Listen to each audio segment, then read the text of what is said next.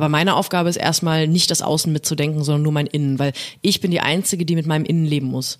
Und kein noch so wohlwollender Redakteur, kein noch so wohlwollender Manager, alle Menschen trennen sich am Ende des Tages von mir. Nur ich muss mich selbst ertragen. Und deswegen ist es mein, mein Hauptjob, dafür zu sorgen, dass ich mich so lange wie möglich selbst ertrage. Willkommen im Hotel Matze, dem Interview-Podcast von Mit Vergnügen. Mein Name ist Matze Hielscher und ich treffe mich hier mit großen und kleinen Künstlern und Künstlerinnen, mit schlauen Unternehmern und Unternehmerinnen, mit smarten Typen und versuche herauszufinden, wie die so ticken. Mich interessiert, was sie antreibt, was sie inspiriert. Ich will wissen, wie ihr Alltag aussieht. Ich will wissen, warum sie das machen, was sie machen, wie sie das machen. Ich möchte von ihnen lernen. Ihr sollt von ihnen lernen. Und natürlich eine gute Zeit im Hotel Matze haben. Mein heutiger Gast ist Sophie Passmann. Sophie Passmann ist Autorin, Moderatorin, Kolumnistin und Podcastmacherin. Sie ist mit 15 Jahren auf eine Poetry Slam Bühne in Freiburg geklettert und von da einfach von Level zu Level gesprungen. Mit 25 Jahren ist sie nun Bestseller-Autorin, Kolumnistin bei der Zeit. Sie moderiert bei 1 Live und hat bis zum heutigen Tag 16.300 Mal getwittert. Ich habe Sophie das letzte Mal getroffen, als sie gerade ihr Buch Alte weiße Männer zu Ende geschrieben hat. Das Buch ist inzwischen erschienen, ist sehr, sehr erfolgreich und wurde aber auch sehr heiß diskutiert. In der ersten Hälfte sprechen wir über die Reaktion zum Buch und machen eine kleine, ja, man könnte sagen, Inventur. Es ist ihr letztes Interview zum Buch, wie sie sagt. Ich habe sie gefragt, wie sie mit Kritik umgeht, was sie heute anders machen würde und wie sich die Wahrnehmung zu ihrer Person verändert hat. In der zweiten Hälfte schauen wir dann eher nach innen. Sophie ist bekannt dafür, dass sie mit ihrem Zeigefinger auch gerne mal nach außen zeigt. Wie ist es, wenn sie ihn, also den Zeigefinger, auf sich selbst richtet? Wir reden über Vertrauen, über Besessenheit und ihr Bewertungssystem. Im Gespräch zeigt sich Sophie ein bisschen weniger schlagfertig als sonst, dafür aber auch mit weniger Visier, wie sie selbst sagen würde. Ich bin natürlich sehr gespannt, wie ihr das Gespräch findet und freue mich über eure Reaktion. Bevor wir damit starten, möchte ich euch den Supporter vorstellen. Mein heutiger Supporter ist Gelo Revoice und das sind Halstabletten. Ich nutze Gelo, wie ich sage, immer dann, wenn es meiner Stimme oder meinem Hals nicht so gut geht. Das sind meistens Situationen, die erstmal nicht so schön sind. Das Schöne ist, dass es Gelo Revoice ab jetzt nicht nur an heiseren Tagen für mich gibt, Kilo Revoice machen jetzt nämlich auch einen Podcast und der wird von unseren Freunden von OMR produziert. Dieser Podcast nennt sich Nie gehört und wird von der fantastischen Katjana Gerz moderiert. Und sie trifft da auf Menschen, von deren Berufen ich nicht so viel Ahnung hatte. Und es sind Menschen, die auch mit ihrer Stimme arbeiten. Das ist ein Warm-Upper, Lach-Yoga-Trainer oder ganz passend zur heutigen Folge ein Poetry Slammer. Das Ganze ist sehr kurzweilig, sehr unterhaltsam und auch ein bisschen lehrreich, finde ich sehr, sehr gut. Geht auf podstars.de slash Stimme, um mehr darüber zu erfahren. podstars.de slash Stimme und abonniert natürlich den Podcast Nie gehört überall da, wo es Podcasts gibt. Vielen herzlichen Dank an Kilo Revoice und jetzt wünsche ich euch viel Vergnügen im Hotel Matze mit Sophie Passmann. Weißt du, wann wir uns das letzte Mal gesehen haben? Nee, weiß ich nicht. Also ich weiß, dass es im letzten Jahr war, aber ich Ja. weiß nicht wann genau. Wir waren auf jeden Fall, das war doch Kaffee trinken im alten Büro, oder? Nee, das war äh, die, Bei Gonzo. bei Gonzo haben wir uns Ja, gesehen. richtig, Bei genau. Gonzo haben wir uns gesehen und äh, ich habe mich gefragt, wie lange sich das für dich her anfühlt. Weil es ja gefühlt, zumindest für mich, wenn ich dich beobachte, ist es, äh, als wäre es ein Jahrzehnt. Ja, das ist eine gute Frage. Ähm, wie lange ist denn das her? Weißt du, wann das Konzert war? Das muss im November gewesen sein. Ja, November fühlt sich schon sehr weit weg an. Ich habe auch jetzt, also auch diese, dieses ganze Jahr, diese, was weiß ich, vier Monate oder sowas, äh, fühlt sich so wie zwei Jahre an ungefähr. Du hattest, ich habe dir geschrieben, da, da war ich gerade, ich war mal gerade wieder in Amerika Of und das course. war kurz bevor dein Buch rausgekommen Klasse. ist und da habe ich gefragt, bist du aufgeregt? Und dann hast du geschrieben, nee. Ja. Äh, du, äh, das fühlt sich, wie, ich wie, weiß nicht wie du das geschrieben hast, fühlt sich alles richtig an und ähm, wie geht's dir jetzt? Auch fühlt sich immer noch richtig an. Also ich hatte, ich äh, war eher froh, dass es endlich draußen war, weil ich den Text irgendwie so früh abgegeben habe. Also beziehungsweise ganz normal im normalen Rahmen einer, so- einer Buchabgabe. Aber ich war natürlich diese langen Zeiträume des Wartens nicht gewohnt und war so an diesem Projekt gedanklich dran, dass ich dachte, jetzt warte ich noch mal sechs Monate, bis es rauskommt. Das ist ja absurd. Wann hast du es abgegeben? Ähm, Oktober. Da hast du, da warst du dann auch fertig mit Schreiben? Ja. Ja. Ich hab letzte, sowieso- letzte Nacht oder? Überhaupt nicht. Ich habe drei Wochen vor Deadline abgegeben. Und meine, ich habe das, ich habe meiner Lektorin das dann geschickt. Und äh, ich, weil ich, ich habe ihr oft, wir haben oft kapitelweise so gearbeitet schon. Und dann habe ich ihr, und ich glaube, sie hat einfach nur auf ein anderes Kapitel gewartet und dann habe ich es einfach direkt zusammengeballert alles und habe ihr das so geschickt und habe dann irgendwann, glaube ich, relativ spät am Abend eine WhatsApp-Nachricht von ihr bekommen. Hä, du Freak, hast du mir das ganze Manuskript geschickt? Und dann, nee, ich war äh, auf jeden Fall, ich habe die Deadline nicht gerissen. Dann hast du abgegeben? Ja. Und danach hast du, äh, dann hast du den Dingen geharrt, die da kommen? Ja, es war äh, ja eine relativ lange Phase von auch Interviews geben und äh, vorbereiten und so und sich über die Lesereise Gedanken machen. Das heißt, ich glaube, ich war so ab Januar gedanklich im Buch, am Buch, über dem Buch und dann den Rest des Jahres, der, der plätscherte so. Habe ich anderen Kram gemacht. Und woher hattest du deine Zuversicht? Das war gar keine so Zuversicht, das war eher mh, mm, es war jetzt der richtige Zeitpunkt. Das war gar kein, es war gar kein so grundsätzlich positives Gefühl der Zuversicht. Es war einfach ein, jetzt ist mal gut, das soll jetzt mal auch langsam rauskommen. Ich habe jetzt lange noch darauf gewartet. Aber hast du nicht, also wenn man so ein Buch schreibt wie das Buch, ist es, gibt es ja auch, ist ja auch passiert, äh, unterschiedliche äh, ähm, Wahrnehmungen. Habe ja? ich nichts von mitbekommen. Hast du nichts? Wurde das Buch etwa kritisch rezensiert?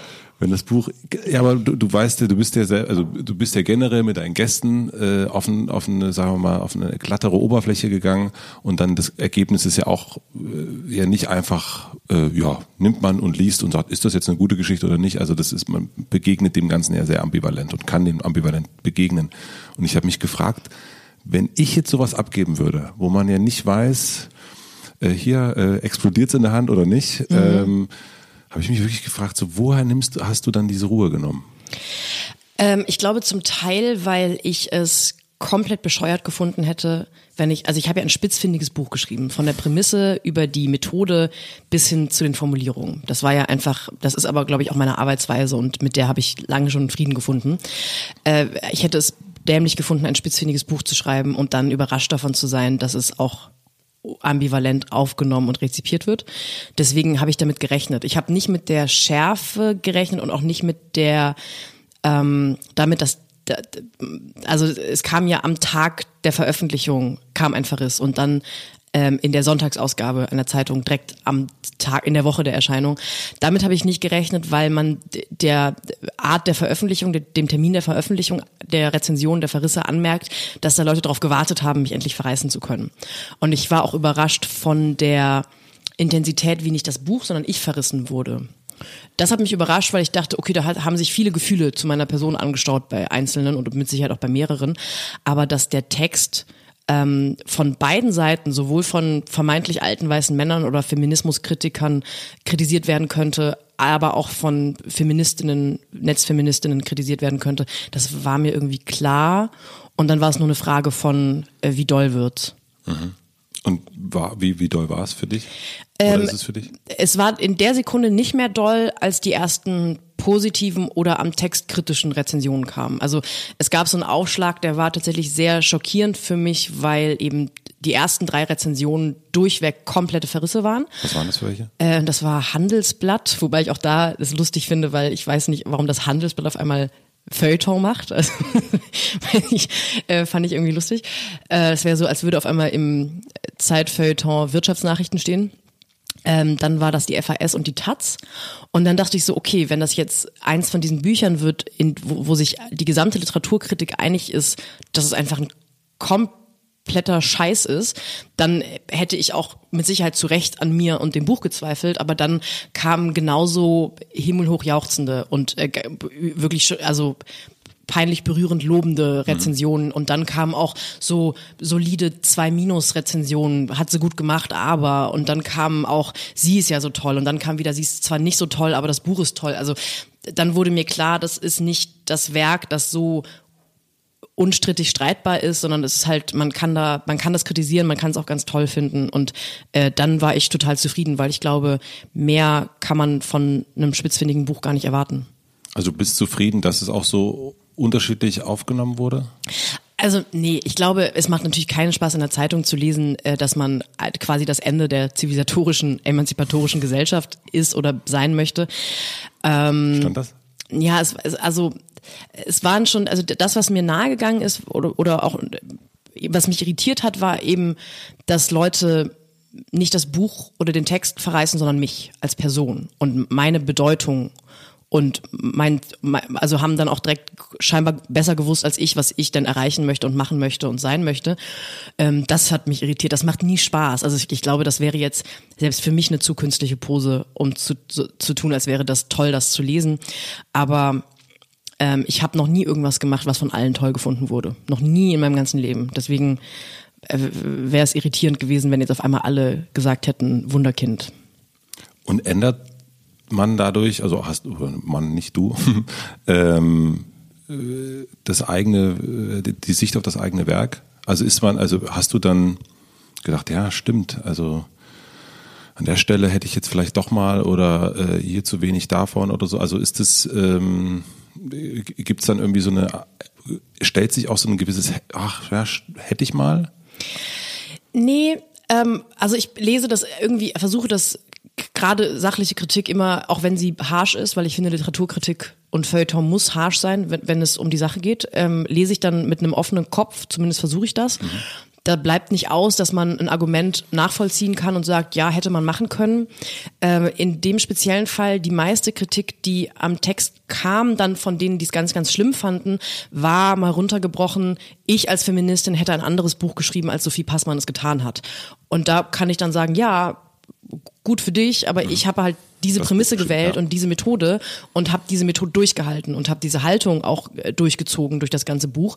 Die kann man kritisieren, aber man kann eigentlich nicht die Bedeutung oder die Methode des Buches verändern, ohne dass ich dazu ja sage und dann sagen, das hat sie falsch gemacht. Also ähm, mein beliebtester Vorwurf ist, ich habe ja gar keine richtigen alten weißen Männer getroffen. Äh, stimmt, das, das war auch, der am meisten kam. War ja auch nicht die Idee des Buches. Ich wollte ja keine alten weißen Männer treffen, die mir dann eine Stunde zeigen, sie sind alte weiße Männer und ich gehe aus dem Treffen raus und sage, ich habe ja immer noch recht in meinem Vorurteil. Ich wollte ja eher Grauzonen rausarbeiten. Ähm, das ist so, der, das ist das, wo ich sage, das kann man kritisieren. Dann hättet ihr ein anderes, hättet ihr das Buch schreiben können, aber nicht daran kritisieren, dass ich mich dafür entschieden habe, dieses Buch zu schreiben und das dann zu machen, wie ich möchte du triffst dich mit alten weißen Männern und redest, fragst die, ob sie alte weiße Männer sind im Grunde. Also ja, ich treffe so, mächtige Männer. Ja. Also die haben das Potenzial, alte weiße Männer zu werden oder zu sein.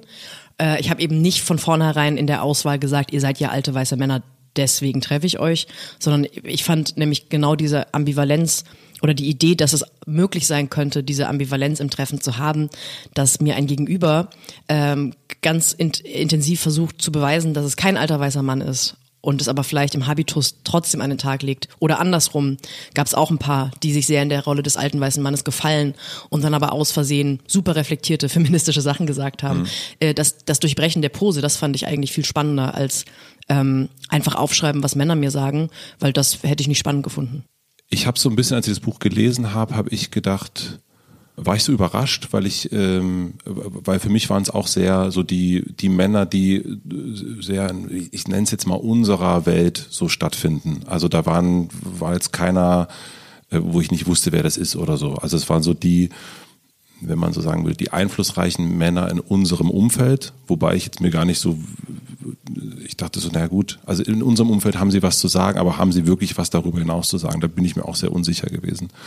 Ähm, aber du guckst dir ja auch so ein bisschen ähm, bei dem äh, Karl Jakob ist mir das aufgefallen, da, da guckst du dir ja an und da geht es gar nicht mehr unbedingt um die Sache, sondern auch darum, wie er über die Sache redet. Also es geht so eine Stufe oben drüber. Ja, klar. Ähm, Weil sonst wäre es ein Interviewbuch geworden. Mhm. Und das war dir auch bewusst, also das ist auch das, was du, was das sein sollte. Also dieses so beobachten, wie jemand drüber nachdenkt und das zu bewerten?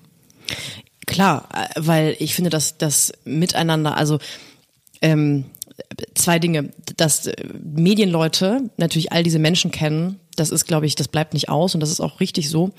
Und ähm, ich glaube, die Treffen leben auch davon, dass mein Gegenüber was mit mir anfangen kann.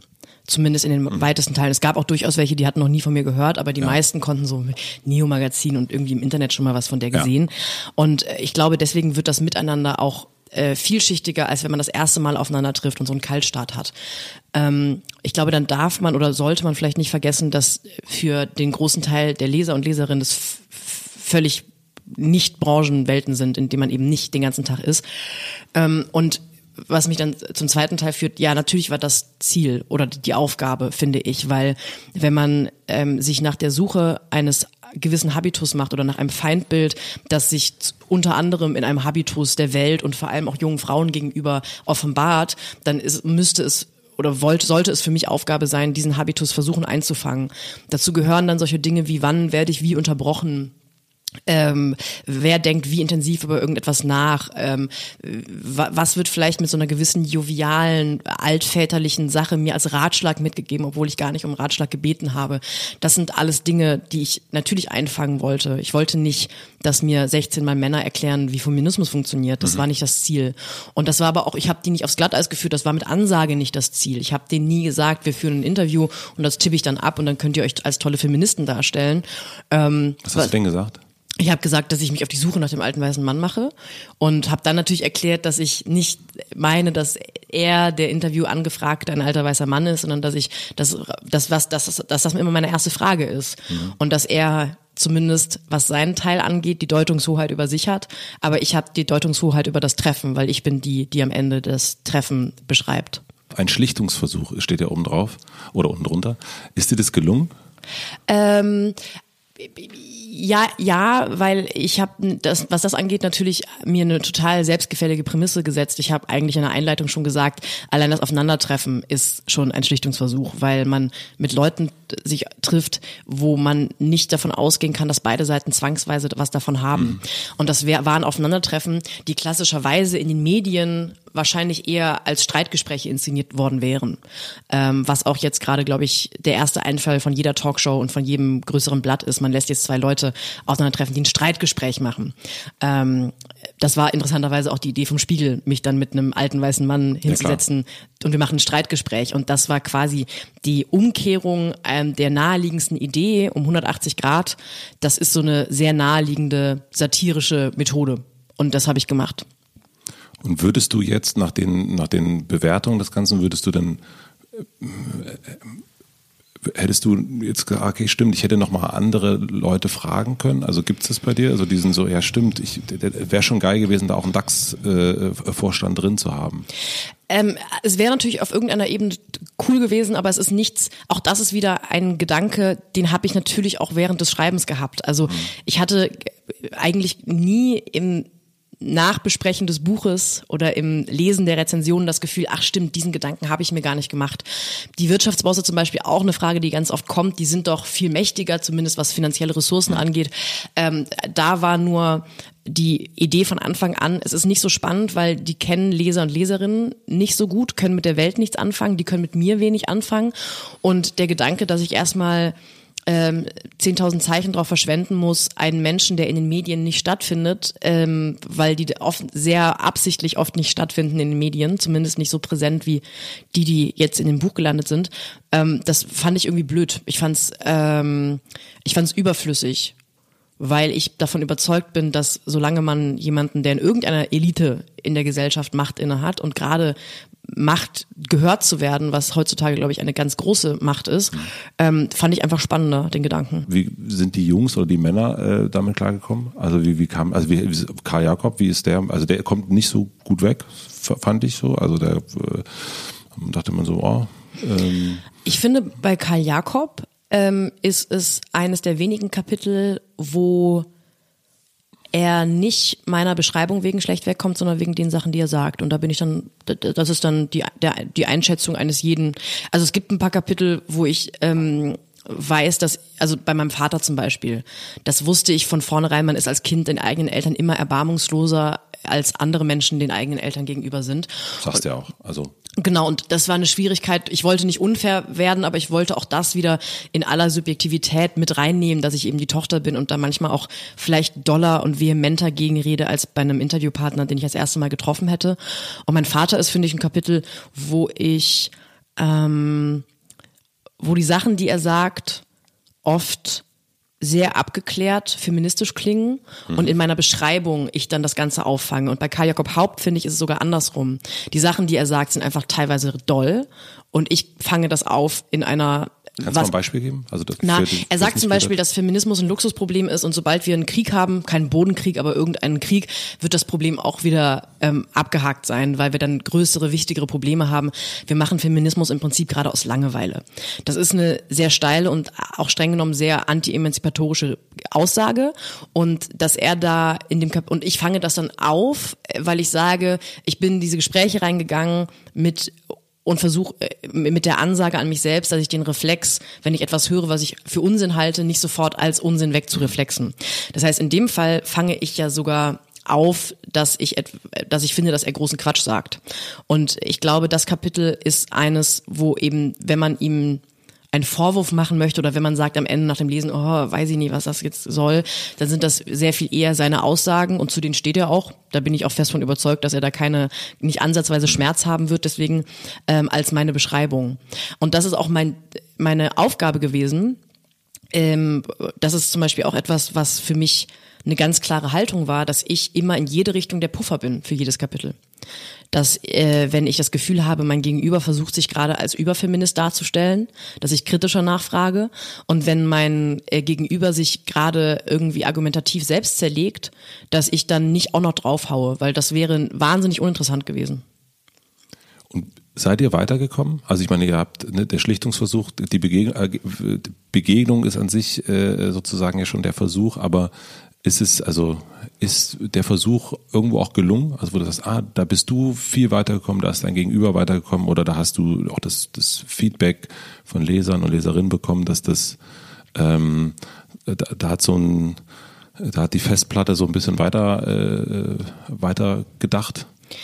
Das sind, glaube ich, so die drei großen Baustellen jetzt bei dem Buch. Ähm, ob die Männer weitergekommen sind, weiß ich gar nicht. Ich will auch gar nicht für die reden. Und auch das war ja diese Treffen sind ja stellvertretend für ähm, Debatten, die wir führen in der Gesellschaft. Das heißt, mein Ziel war auch gar nicht, dass, also das erste Ziel war nicht, dass diese Männer in dem Gespräch weiterkommen. Ähm, das heißt, ich habe versucht, ein erklärendes Buch zu schreiben anhand von Beispielerklärungen, mal so ganz platt gesagt. Mhm. Das heißt, äh, das Buch könnte auch erfolgreich sein in seinem Erklären, auch wenn alle Männer sagen, ich habe dann von nichts mitgenommen. Ich habe den Eindruck, es gab durchaus welche, die haben sich auch argumentativ bewegt. Ähm, also Be Beispiel Marcel Reif habe ich getroffen, der am Anfang sagte, er kann mit Feminismus gar nichts anfangen und er findet sowieso alle Ismen blöd und das, die sind ideologisch. Und am Ende des Gespräches sind wir schon aufeinander zugegangen und er sagte dann so scherzhaft, ähm, ich glaube am Ende hat er so einen Fußballwitz gemacht und meinte irgendwie, äh, ja, BVB-Fans sind fast so schlimm wie FeministInnen. Und da war er aber sehr wohlwollend und hat sich an dem, am Ende des Gesprächs mit dem Begriff Feminismus ein bisschen angefreundet. Also es gibt so ein paar Bereiche, wo ich innerhalb des Gesprächs schon gemerkt habe, dass man, dass, dass man beide, dass beide Seiten weiterkommen, war aber nicht das Ziel.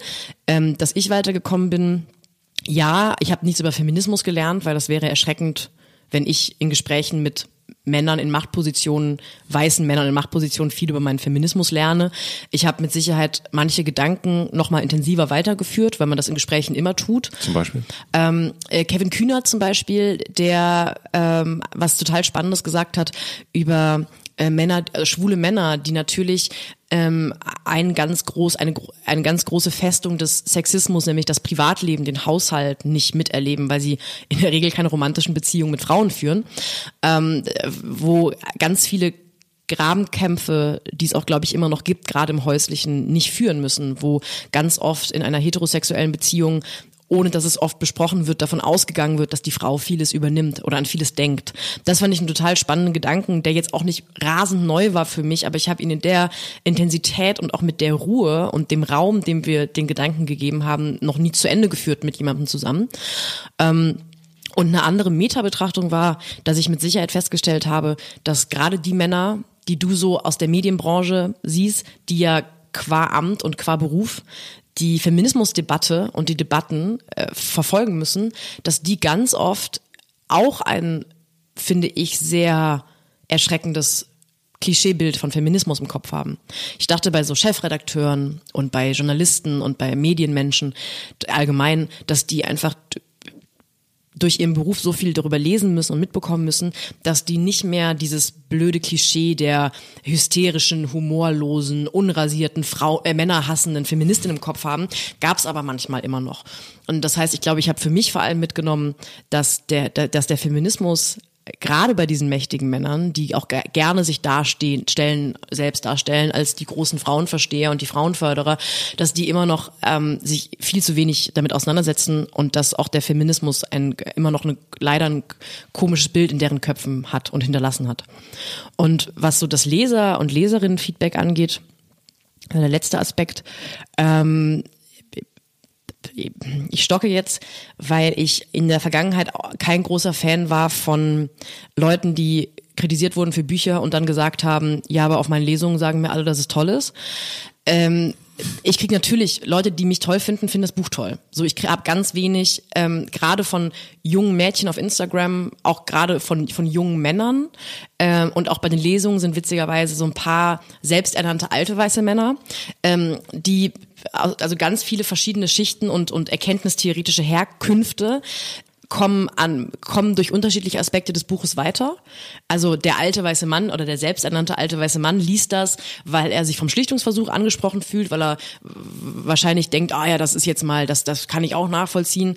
Andere, die mit Feminismus gar nichts am Hut haben, die es so, wenn ich das Feedback richtig durchblicke, auch sehr oft gelesen haben, finden es eher spannend, weil sie einzelne Männer spannend finden. Also ich habe quasi mächtige Männer benutzt, um Leuten Feminismus unterzujubeln. Und so junge Mädchen, die finden, glaube ich, am ehesten meine Position spannend, weil sie sich dadurch ein bisschen gerüstet fühlen für die nächste Diskussion an Weihnachten mit dem sexistischen Onkel, weil ich ja sehr, sehr viele antifeministische Argumentationen zwangsweise nachvollziehe und wieder durchgehe und Gegenrede und so weiter formuliere. Das heißt, das Feedback so von Leserschaft und Leserinnenschaft ist ähm, sehr, sehr, sehr positiv. Mhm. Ich glaube aber auch, dass Leute, die mein Buch gelesen haben und Kacke finden, sich vielleicht nicht unbedingt die Arbeit machen, mir zu schreiben. Also es ist natürlich stark verzerrt. Mhm. Liest du dann so Amazon-Rezensionen? Nee, null. Nee. Also ich lese auch keine Kommentare unter Foren. Also nee? nein, never read the comments. Also gerade wenn du eine Frau bist, Feminismus betreibst und Satire machst. Also da kann ich, also da kann ich ja direkt äh, zu meinem Therapeuten gehen danach. Ja, naja, es ist, äh, äh, kann, äh, kann, kann ja spoilern. Spoiler. Hälfte, Hälfte. Ja, dachte ich mir. ähm, ja, also total Hälfte, Hälfte. Fand ich, äh, begegnen dir Leute jetzt anders? Wieso also, meinst du? Naja, so mh, vorsichtiger, respektvoller. Was für Leute meinst du? Wenn du jetzt Leute kennenlernst, wenn du Leute oder äh, Leute, die du, die du kennst oder kennenlernst, also hat sich durch das Buch oder auch, meine, du hast eine krasse Öffentlichkeit, das fand ich, äh, fand ich heute ganz gut. Ich habe heute ja gepostet, dass ich dich treffe und dann hat jemand geschrieben, ach super, ähm, dass sie auch endlich mal zu Wort kommt. und ähm, das ist zum Beispiel auch ein, was ich interessant finde, was ich beobachtet habe, ähm, dass zumindest wenn ich, also ich hab, konnte es bisher ja immer nur von außen nachvollziehen und ich habe ja durchaus auch andere Frauen schon verfolgt, die mhm. äh, ein Buch rausgebracht haben und dann eine sehr intensive Promophase gemacht mhm. haben, ähm, dass das bei Frauen immer noch anders rezipiert wird und anders aufgenommen mhm. wird. Also wenn ein Mann Promo macht und überall seine Fresse in die Kamera hält und überall Interviews gibt, denkt man so, ja, läuft bei dem. Und bei Frauen habe ich das, dieses, diesen Kommentar jetzt nicht nur bei mir schon wahrgenommen, sondern bei ganz, ganz vielen anderen Kolleginnen, Autorenkolleginnen, dass wenn die halt eine geil laufende Promophase hat, dass alle so, ja, oh Gott sei Dank kann die jetzt auch mal was sagen. Ja, so verkauft man halt Bücher, Bruder. Ist doch cool, dass sie in, in, interviewt wird. Ähm, ja, ich bin auch froh, dass ich endlich mal zu Wort komme. Wobei das auch mein letztes Interview ist zum Buch. Das ist, Wirklich? Ja, ja, Ach, ja. Und das fühlt sich ein bisschen an wie ein Abschlussgespräch gerade. Das ist ja wirklich, wir haben uns ja seitdem auch, ich finde es, ich, äh, wir waren ja auch schon mal verabredet, das habe ich abgesagt, jetzt habe ich den Termin fast verpasst. Ähm, fand ich es auch total gut, äh, aber ich habe mich natürlich auch gefragt, ich habe dich auch gefragt, hast du super viele Podcast-Interviews gemacht äh, oder nicht, weil ich jetzt auch nicht äh, das hundertste Gespräch zu dem gleichen Thema und so weiter. Und ich fand es bei uns jetzt auch total gut, weil ich, weil wir uns seit ja, einmal nur zu kurz zwischendrin ähm, äh, du auf dieser Reise, diesen Sommer äh, warst, irgendwie auch nicht gesehen haben. Und ich das irgendwie auch für mich auch total spannend finde. Wie ist denn das? Man, wir haben drüber geredet, als du mittendrin warst, aber wie ist es jetzt, wenn man dann sagt, okay, jetzt Abschluss, äh, fertig, aus dem Haus, wie, wie ist es danach? Deswegen fand ich es jetzt auch äh, cool, dass wir uns, äh, dass wir uns noch sehen und, und, und drüber sprechen und nicht erst zum nächsten Buch. Oh Gott, oh Gott, oh Gott, nein. Hm. Ähm, aber so diese Begegnung, das ja, wie werde ich, ich wie werde, also äh, Leute, die neu in mein Leben kommen, ich, ich glaube nicht, dass ich anders behandelt werde.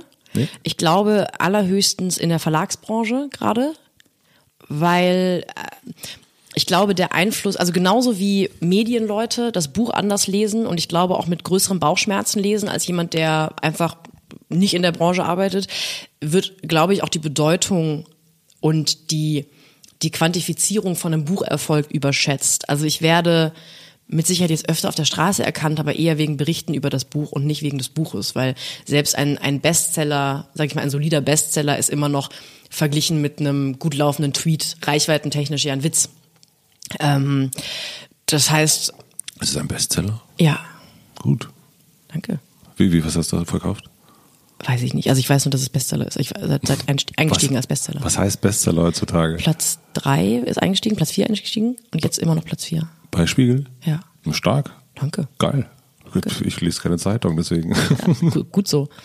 Ähm, nee, ich, ich, ich glaube, man begegnet mir nicht anders. Ich sperre mich auch gegen Machst du gerade eine Ghetto-Faust für die Bestseller? Ja, die Ghetto-Bestseller. Die Ghetto-Bestseller-Faust. Ich, ich sperre mich auch dagegen, anders behandelt zu werden, weil ich mich dagegen sperre, mich anders zu verhalten. Aber es hat ja auch was mit einer Vorsicht zu tun. Ne, wenn man so, also gerade das Thema Feminismus. Ja. Ähm, oder, äh, oder laxe Sprache. Äh, wir sind ja ohne uns hier ne, in mhm. diesem Zimmer und so. Es gibt ja bei manchen Leuten, wenn sie den Raum betreten, werden die Leute ein bisschen ruhiger und sagen, oh, jetzt äh, ist ein bisschen jetzt. Hm. Und, äh, und in anderen, bei anderen ist es nicht so. Ähm, und wenn man sich das Buch oder wenn ich mir das Buch durchlese, deswegen habe ich mich das gefragt, so ist es in irgendeiner Form, merkst du, dass die Gespräche anders sind oder dass die Leute anders begegnen, ein bisschen vorsichtiger sind und mehr auf ihre, also gar nicht nur äh, negativ gedacht, sondern einfach auch sagen, da achte ich ein bisschen mehr auf die Sprache, äh, da achte ich mehr darauf, dass ich immer Künstler und Künstlerinnen sage. Ah, das meinst du. Also weil ich jetzt in der Öffentlichkeit zwangsweise als Feministin gelesen hm. werde. Ähm, ich glaube, den Effekt gab es davor schon, weil ich auch davor, bevor das Buch rauskam, mich immer wieder feministisch geäußert habe und mich zu diesen Debatten, die auch im Buch auftauchen und auseinandergedröselt werden, immer wieder geäußert habe. Das heißt, die, die mich davor schon wahrgenommen haben, haben mich zwangsweise auch als Feministin gelesen. Ähm, ich glaube, ähm, dass es Leute gibt, die da mehr drauf achten aber im beruflichen, ich, ich versuche das gerade. Also ich glaube, wenn überhaupt, dann passiert dieser Wandel als ein aufrichtiger. Also es gibt ganz viele, ich glaube, die machen so weiter, wie sie weitermachen. Und es gibt dann so natürlich ein paar rote Linien, die, wenn die überschritten werden, dass ich darauf hinweise. Ähm, also ich, ich sage nicht meinen Freunden und Bekannten und auch nicht in einem Meeting, dass gegendert werden muss. Ich gender halt und dann merke ich, dass Leute da mitziehen. Mhm. Das ist aber für mich was anderes, als wenn jemand aktiv sexistisch und frauenfeindlich ist. Dann sage ich natürlich was. Und ich glaube, ich habe einfach allgemein einen Ruf als jemand, der ähm, krawallig ist und auch schlagfertig und auch relativ wenig Wert darauf legt, im direkten Gespräch als besonders beliebt gesehen zu werden. Also dafür habe ich einfach meine, meine Menschen zu Hause und in meinem Privatleben, da will ich beliebt sein. Aber mir ist dann egal, ob ich in einem Meeting mal kurz böse werde, weil jemand wahnsinnig frauenfeindlich ist. Und ich glaube, deswegen. Passiert dir das? Ja, das passiert immer wieder mal. Also, ohne, ohne, also natürlich. Ähm, also, uns, also ich frage mich das, weil in, ich sag in unseren Kreisen, dass das, äh, weil wir schon ähnliche Kreise haben. Ja. Was ist ein, hast du da ein Beispiel dafür? Ein, ein Beispiel zum beispielsweise ähm, habe ich letztens in einem Gespräch über also in einem, es war zwar ein privat, es war jetzt kein öffentliches Gespräch, aber es war ein Gespräch mit berufs, beruflichen Kollegen also mit Kollegen, männlichen, ähm, über, über Bücher, über Sexbücher. Hm. Und da sagte jemand, na, er findet der goldene Handschuh ganz gut von Heinz Strunk. Wie ich sage, nochmal ein anderes Thema, aber es ist kein Sexbuch, es ist ein Vergewaltigungsbuch. Und dieser Mensch wollte dann ähm, den Unterschied zwischen Sex und Vergewaltigung nicht anerkennen. Weil es ja auch, es ist ja quasi mechanisch, es ist ja auch eine sexuelle Handlung.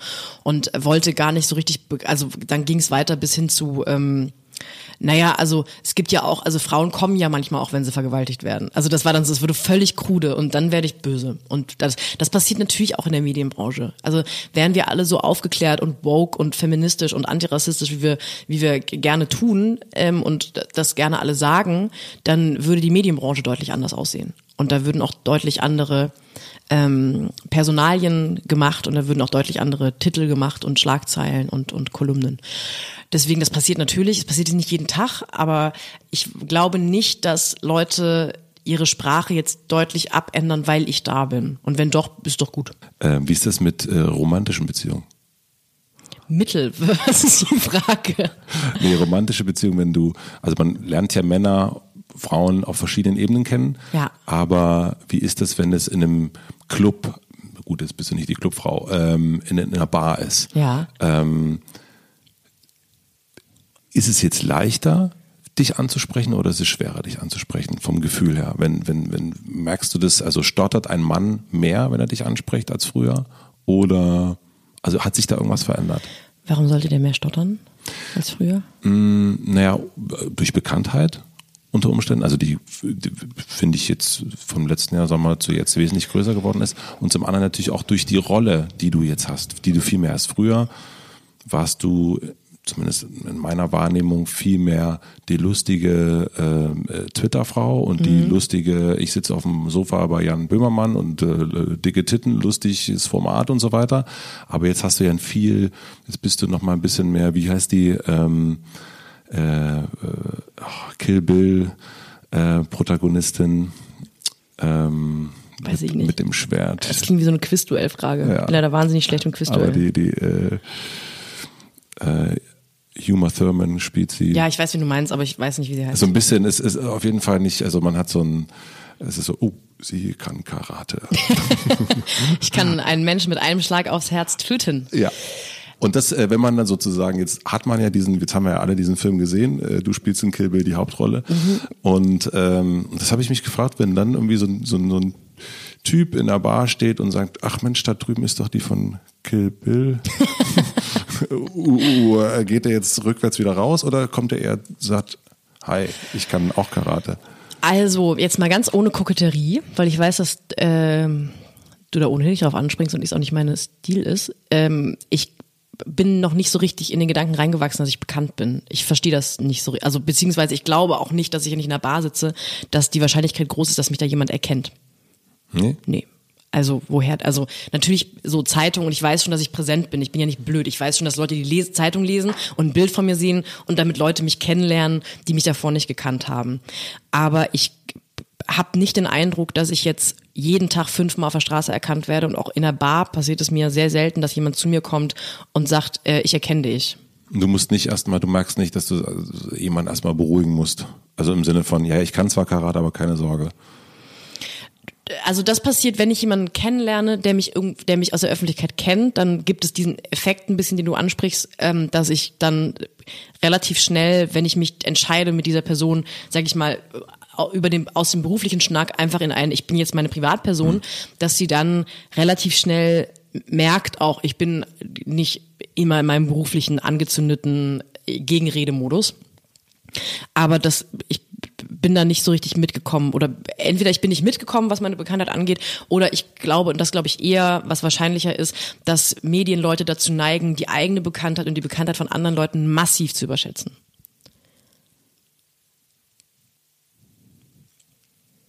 Also um das, dein, dein Schweigen jetzt mal kurz abzubrechen.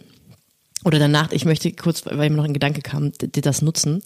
Natürlich kann ich durch Berlin Mitte rennen und dann werde ich siebenmal erkannt, weil dann nur Blogger und Instagrammer und ähm, irgendwelche Menschen wohnen, die sich mit der Medienbranche auskennen. Ähm, genauso kann ich nach einer Aufzeichnung vom Neo Magazin Royal an der Fotobox rumstehen und da kommen sieben Leute, die mich erkennen. Wenn ich aber in Köln Hauptbahnhof umsteige oder in Eisenach, dann habe ich nicht den Eindruck, dass mich irgendjemand auch nur ansatzweise erkennt. Ich kann mal auf dem Weg zur Toilette oder zum Bordbistro durch die erste Klasse laufen, wo zwangsweise eigentlich meistens nur Bundestagsreferenten, Referentinnen, Pressesprecher, Pressesprecherinnen, Medienleute sitzen. Ähm, da merke ich auch, dass Leute mich angucken und mich irgendwoher kennen. Aber in der echten Welt, sage ich mal, im Durchschnitt der Gesamtgesellschaft, glaube ich, dass wir als Medienbranche einfach dazu neigen, bekannte Leute zu überschätzen. Oder die Bekanntheit von bekannten Leuten, uns bekannten Leuten zu überschätzen. Hast du denn in letzter Zeit überhaupt Zeit, jemanden kennenzulernen? Oder lernst du, also äh, diesen äh, Du bist noch beim Romantischen? beim, beim Romantischen oder beim, beim äh, Nicht-Arbeitsmodus, nicht umsteigen, Hm. nicht, ähm, ne, das waren jetzt alles so äh, genau diese Situation äh, nach einer Show beim Ja. Umsteigen. Also so äh, ja gar nicht äh, eine normale, ich sitze jetzt mal, also kannst du normal, sitzt du gerade normal im Café oder Ja. Ja? Ja. Das Aber geht. ich bin sowieso, ich war auch vor dem großen Stress nicht der große Privatleben-Mensch. Also ich genieße mal sehr ein paar Tage frei und hänge dann in Köln rum. Ähm, aber ich brauche jetzt nicht äh, einmal in der Woche abends in meiner Lieblingsbar sitzen und Erdnüsschen essen, um mich wieder wie ein Mensch zu fühlen. Ich brauche das irgendwie nicht so. Vielleicht kommt das noch oder vielleicht merke ich irgendwann, dass das auf Dauer destruktiv ist. Aber eigentlich ähm, hatte ich das davor auch nicht. Also ich habe davor genauso wenig Leute kennengelernt oder wenig Leute kennengelernt wie heute. Heute sogar eigentlich eher mehr, weil ich natürlich zwangsweise mehr unterwegs bin. Wir machen eine kurze Pause. Ich möchte euch einen weiteren Supporter vom Hotel Matze vorstellen und das ist die Firma Köln. Ihr kennt Köln bestimmt aus dem Bio- oder Supermarkt, denn Köln mit Doppel-L, nicht die Stadt, ist der Haferexperte und passt hier ganz gut rein, weil ich jeden Morgen Haferflocken mit Joghurt und einer Banane esse. Aber darum geht's jetzt nicht. Köln gibt es seit 200 Jahren und ist noch immer im Familienbesitz, was ich sehr, sehr toll finde. Bei der täglichen Arbeit geht es bei Köln immer wieder die beste Balance zwischen Tradition und frischen Ideen zu finden. Und frische Ideen bedeutet hier, dass das Angebot stetig erweitert und variiert wird durch neue Müslisorten oder weitere Produktkategorien wie zum Beispiel Porridge oder Haferdrinks. In der neuesten Idee kombiniert Köln erstmals Hafer mit Gemüse. Da gibt's drei Sorten, Karotte und Ingwer, rote Beete und Apfel, Brokkoli und Mandel. Und die Besonderheiten sind hoher Vollkornanteil, ohne Zusatz von Salz und Kristallzucker, ohne Zusatz von Aromen und vegan. Das Ganze gibt es als limitierte Aktion, aktuell bei ausgewählten Handelspartnern erhältlich oder online verfügbar. Schaut einfach bei köln.de vorbei, da kann man die Postleitzahl eingeben und sieht dann, ob es in der Nähe einen Super- oder Biomarkt gibt. Ansonsten, wie gesagt, online bestellbar. Vielen herzlichen Dank an Köln und jetzt zurück zum Gast hast dich an die Öffentlichkeit begeben, hat ja auch einen Grund. Ne? Also du willst ja auch gesehen werden, will, es gibt ja auch irgendwas zu füllen, was man, was man füllen will. Hast du auch, glaube ich, in Taxi-Zentrale Ulrich Krause drüber gesprochen. Ähm, ist dann dieser Topf so, wo du sagst, ach, jetzt ist aber, jetzt habe ich den aber mal wieder, jetzt bin ich wieder gut voll von mir selbst. Ähm, ich bin ohnehin voll von mir selbst die ganze Zeit. Ähm Nö, ich glaube, wenn, wenn überhaupt, wenn es eine große Einsicht gibt, ist, dass Unglück relativ ähm, vehement ist. Also dass man nicht, also wenn man denkt, wenn man XY macht und ändert, dann wird man glücklich. Das ist eine Methode, die im Privatleben genauso wie im beruflichen, genauso wie im privaten aufs berufliche übertragen, großer Quatsch ist. Ähm, zumindest wenn man der Hoffnung ist, dass man Stellvertreter äh, Kämpfe kämpfen kann, statt das eigentliche Unglück anzugehen. Und das hat sich nicht geändert. Also ich fühle mich immer, also was wieder mit der mit dem mit dem Grad der Bekanntheit zusammenhängt, natürlich glaube ich, haben, hat sich so die, die, Reichweite vergrößert. Es gibt mehr Leute, die mich jetzt kennen. Ähm, und es gibt auch mehr Leute, die intensiver, glaube ich, jetzt wirklich Fan von mir sind. Und das kriege ich dann an, an schlechten Tagen gar nicht auf die Kette, dass ich denke, warum zur Hölle wollt ihr eigentlich wissen, was ich bin der langweiligste, dümmste, anstrengendste Mensch der ganzen Welt. Das ist, glaube ich, immer noch ein Das Aspekt. sind die schlechten Tage. Das sind die schlechten Tage. Ja. An den guten Tagen lasse ich das Dümmste weg. Ähm, und das glaube ich ist, das, ich glaube, das ist äh, nee gar nicht so sehr. Ich glaube, das ist ähm, schwierig, das zusammenzubekommen. Das Eigenbild beruflich nicht gleich das Eigenbild privat sein darf. Jetzt Erklär mal. Ähm, also es ist ja immer der, ich glaube, die, die Ursache einer jeden Krise, egal jetzt auf was bezogen oder das, die Ursache der meisten zwischenmenschlichen Unglücke ist, dass Selbst- und Fremdwahrnehmung auseinanderdriften. Dass man selbst denkt, ich mache das doch und das Gegenüber sagt, das machst du nicht und dann gibt es einen Konflikt. Ja. Und daraus kann eine Krise entstehen. Und das ist im Beruflichen genauso. Äh, wenn man sagt, ich habe mich da doch to- total gut dargestellt und am Ende wird, oder ich habe doch ein total tolles Buch geschrieben und am Ende steht dann in der FAS der schlimmste Verriss so. Und was ich glaube, was manchmal eine Schwierigkeit ist, ist, dass man, ich kann sehr gut eigentlich zwischen vom beruflichen auf mein privates switchen. Wenn ich merke, ich bin jetzt hier privat und hier sind Leute, denen ich vertraue, dann weiß ich, wann ich wieder zurück in meinen Privatmodus kann. Aber manchmal vergesse ich die Maßstäbe des Privaten aufzugeben, wenn ich beruflich bin. Also dann sitze ich bei einer Lesung und weiß auch, dass sie hatten alle Spaß, aber dann vergesse ich, dass ich gerade nicht die private Sophie bin, die mit genau den Unglücken und Unsicherheiten zu äh, hadern hat, die jeder andere Mensch wahrscheinlich auch hat. Ähm, und die vergesse ich zu Hause zu lassen und denke dann an den Tagen so, aber ich bin doch, so nachher gehe ich ins Hotel und spiele Pokémon. So, warum, was findest du jetzt an mir spannend? Und da vergesse ich mal, oder ich schaffe manchmal diese Transferleistung nicht vom Privaten ins Berufliche selbst. Für, Ah. für mich, für mein Inneres. Warum ist das wichtig? Ich glaube, ähm, erstens, um nicht so eine falsche äh, deutsche Promi, ich bin doch nur das Mädchen von nebenan, Bescheidenheit zu bekommen, die einfach gar keine interessante Pose ist. Und ich glaube auch für Selbstschutz. Ich glaube, wenn man beruflich irgendwas kreiert, gerade was Künstlerisches, dann ist es total okay, ähm, auch mal das Private und die privaten Zweifel zu Hause zu lassen und einfach mal kurz die angeknipste Person zu sein und genau die, nur die Dinge, die man beruflich über sein eigenes Selbst hört, mitzunehmen. Und ja. Ich, wir müssen, wir springen mal einmal so ein ganz weit zurück, weil ich, ich versuche mal dieses äh, sich selbst füllen sozusagen mit sich selbst mal, äh, weil das, das habe ich noch nicht so richtig gecheckt bei dir. Ähm, was ich gelesen habe, ist, dass du ähm, irgendwann in Freiburg, das meine ich, ich springe jetzt sehr weit zurück, äh, Teenagerzeit, ähm, Poetry Slam auf der Bühne gesehen hast. Und Ich hatte, ich hatte, ich hätte 50 Euro gewettet, dass du das erste Interview bist, das nicht über meine Poetry Slam Vergangenheit Nee, spricht. ich, äh, ähm, äh, ich will auch nicht darüber reden, wie welche verschiedene Stile auf einer Poetry Slam Bühne äh, besprochen werden, sondern ähm, du standst ja irgendwo, der, du standst ja irgendwo da und hast jemanden dir angeguckt und hast dir irgendwas dabei gedacht, weil Ja. du hast danach gesagt, ich will auch dahin. Ja, Was war das, was du da gesehen hast? das kann ich auch, habe ich gedacht. Und das reichte. Und Es gab gar nicht so viele Lebensbereiche in meinem Leben, wo ich Dinge gesehen habe und dachte, das kann ich auch. und dann hast du es ja direkt abgebrannt und hast, äh, bis du 18 gewesen bist, irgendwie 40 Auftritte oder 50, was auch immer, also sehr viele Auftritte sofort. Im äh, Jahr, ja. Im Jahr. Ja. Meine Pause, meine, meine Ferien bin ich durch aufgetreten. woher dieser totale, also das kann ich auch, okay, aber wo, also woher dieser die- dieser äh, diese Arbeitswut?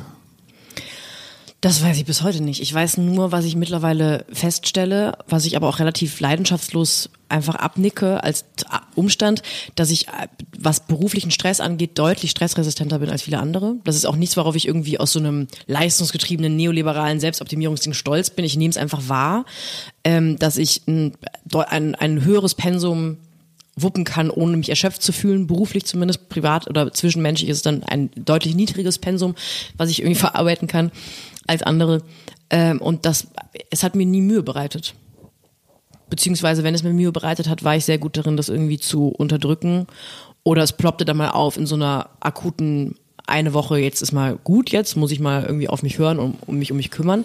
Aber es macht mir nicht so viel Mühe. Es ist sogar manchmal eher erholsam für mich, dass mein Umfeld von mir verlangt, gerade die dollste Version von mir selbst zu sein. Das bin ich ja auf der Bühne. Ich bin ja, äh, mach immer einen Witz, also ich bin quasi im Privatleben deutlich unspannender so und bin auch mal sehr schweigsam oder bin auch mal irgendwie absichtlich nicht schlagfertig. Ich bin immer noch irgendwie einigermaßen lustig und man kann gut, mit- gut mit mir reden, aber ich bin mit Sicherheit auf der Bühne in der Öffentlichkeit einfach doller, als ich im Privatleben bin. Warum Und ist das wichtig, dass man das weiß? ähm, für das, was ich jetzt sage, dass ich und, und, und manchmal ist es so ähm, in in Phasen, wo ich so ein bisschen an mir selbst gescheitert bin, dass ich genau an dieser an dieser Farbe, die ich auf der Bühne hatte, in meinem Privatleben gescheitert bin. Dann war ich eben trotzdem zu doll im Privatleben, zu laut und ständig noch den letzten Spruch und, dass ich dann nach Hause gegangen bin und dachte so, oh, ich schäme mich jetzt gerade so ein bisschen für mich. Und das ist total erholsam gewesen, diesen Bühnenmodus zu haben, wo Leute das nur von mir verlangen. Die wollen, dass ich da jetzt quasi die dollste Version von mir selbst bin. Und das ist ein total schöner Modus, mal ab und zu für mich. Aber den hast du jetzt ja permanent. Also gefühlt. Nee, also ja, klar, man, das ist auch wieder so eine selektive Wahrnehmung. Also da kommen zwei Dinge zusammen. Das ist eine selektive Wahrnehmung, weil du kriegst natürlich nur die Momente mit, wo ich doll bin. Ich schicke dir selten privat Instagram-Stories, wo ich gerade traurig auf dem Bett liege und nichts mache. Nee, aber die, also diese, ähm, also wenn man jetzt sagt, okay, was, was machst du gerade alles? Also von, äh, von äh, ein Buch geschrieben, auf Tour gehen mit diesem Buch, Interviews führen mit diesem Buch, äh, einen Podcast machen, äh, eine Kolumne schreiben, noch eine Kolumne schreiben, noch mal da was moderieren. Ähm, das ist ja schon, das ist ja schon sehr viel Sendung.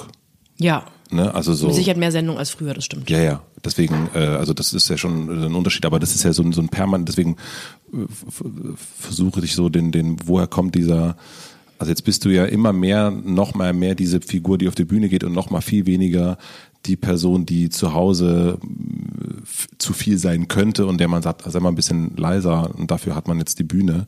Also jetzt Ja. ist ja eher das, stell ich mir vor, dass das Gegenteil jetzt das der Fall ist, dass man sagt, na, ich jetzt ist mal gut, jetzt habe ich irgendwie wirklich euch die Version echt mal gegeben, aber jetzt brauche ich mal wieder so ein bisschen mehr meinen